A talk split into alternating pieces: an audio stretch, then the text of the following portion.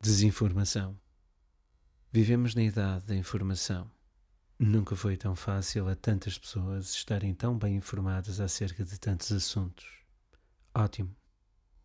O pior é aceitarmos acriticamente que a informação é sempre boa, útil e formativa. A verdade é que nunca houve tantas bestas bem informadas.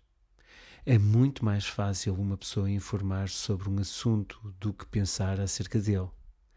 A partir de certa altura, um excesso de informação pode prejudicar a compreensão de dado acontecimento. Hoje, muitas pessoas informam-se em vez de tentar compreender. É a mulher que sabe tudo acerca dos filmes em cartaz, mas não viu nenhum. É o homem que segue cada passo dos acontecimentos na Roménia sem parar para tentar compreender o que se passa. É o jurista que conhece toda a legislação, mas é incapaz de ter uma discussão sobre conceitos de justiça. A informação pode ser brutal ao ponto de prejudicar a comunicação. As notícias, em vez de serem pontos de partida, tornam-se em fins. As pessoas, em vez de discutirem eventos e significados, partilham conhecimentos. Em vez de produzir argumentos, reproduzem factos. Através da mera partilha de informação, cria-se assim uma comunidade artificial. Mas há expressão mais mentirosa do que comunicação social. Que comunicação existe? Apenas se comunica a não se comunica com. Isto é, não se comunica, informa-se.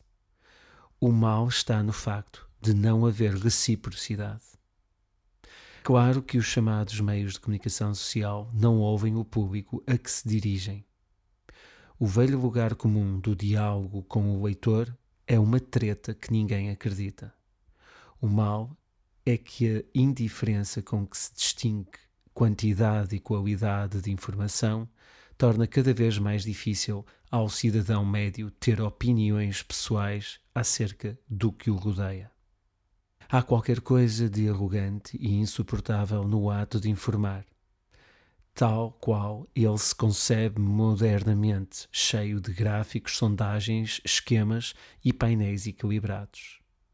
Há uma pretensão de definição e cobertura que, além de ridículo, parece violenta por não admitir discussão.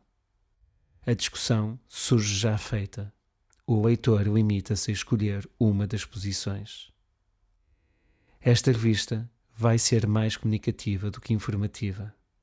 O nosso objetivo não é sermos respeitados, compreendidos, seguidos ou representados ou definitivos. É sermos lidos. In capa número 1 Editorial, outubro de 1990.